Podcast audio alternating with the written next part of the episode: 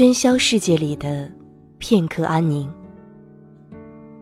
我认识一对年轻夫妇，因为丈夫常年出差，妻子小柔主动辞去了职务，在家带孩子。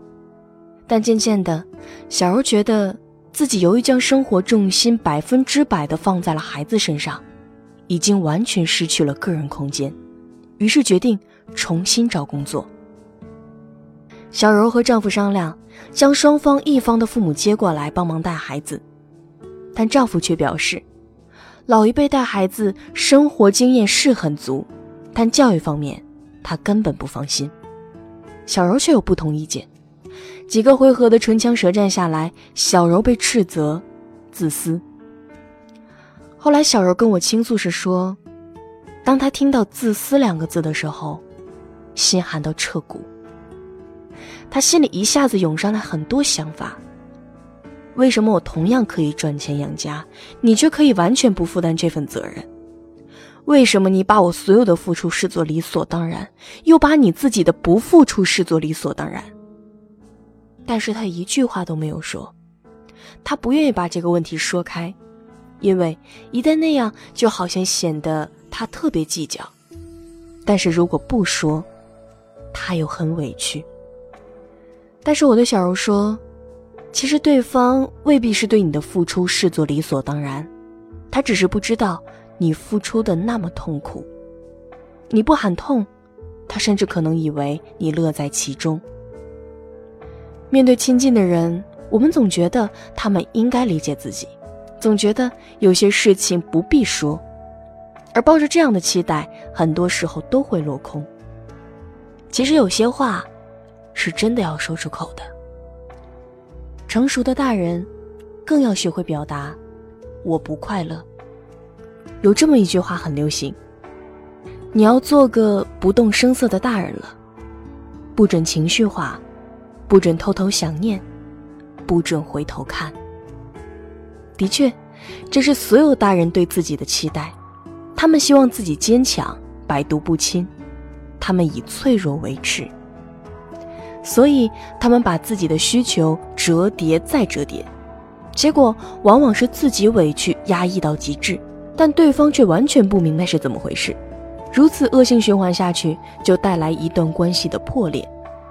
很多时候，我觉得很奇怪，我们总是希望自己可以成为一个成熟的人，我们相信，也许等到那一天，我们就可以放下很多，看开很多，就会变得快乐。但是，当我们真的日渐成熟，却不免生出一个疑问：为什么我们已经变得如此成熟，却偏偏一点都不快乐？这个答案只能回到我们出生的时候去找。一个孩子刚出生的时候不会表达，他就只能通过哭来告诉大人：“我饿了，我身体不舒服。”可是成熟的我们却会想到那样会麻烦别人，于是沉默。但是，一个人很难真正的沉默，他的不快乐会替他发言。关门声的轻重，脚步的深浅，嘴角的上扬或下垂，甚至自己都没有发现的消极攻击。所以，看似沉默的你，真的觉得那个你不希望去麻烦别人，不会被你影响吗？这样的你，有真的成熟吗？婴儿的本能其实原本就是沟通最好的方式，于人于己都是那么方便。一个成年人必须向孩子学习的一课，就是学会更直接的表达“我不快乐”。对家人，也要说谢谢。历史总是惊人的相似。后来，我又有一个有小孩的朋友想回归职业女性的生活。当她跟丈夫提出这件事的时候，她丈夫的反应和小柔丈夫的反应几乎一样。可是我的这位朋友怎么说呢？她直接就说：“要不你在家带一天孩子试试？”她老公还真上了钩，请了假带了一天孩子，结果把厨房弄得一片狼藉。她呢，去外面逛了一天街。好好放了个假，悠哉悠哉地回到了家，看到沙发上脸色青中带红的丈夫，调侃了几句。她脱下外套，开始清扫丈夫残余的战场。丈夫站在那儿，呆立了好半天，憋出一句：“谢谢你。”她跟我说，她当时眼泪都要流出来了。她甚至说，就算真的不能回归职业女性生活，也都值了。难道一句谢谢就解决问题了吗？并没有。但是他终于在这句谢谢中觉得，就算是这样，也很值得。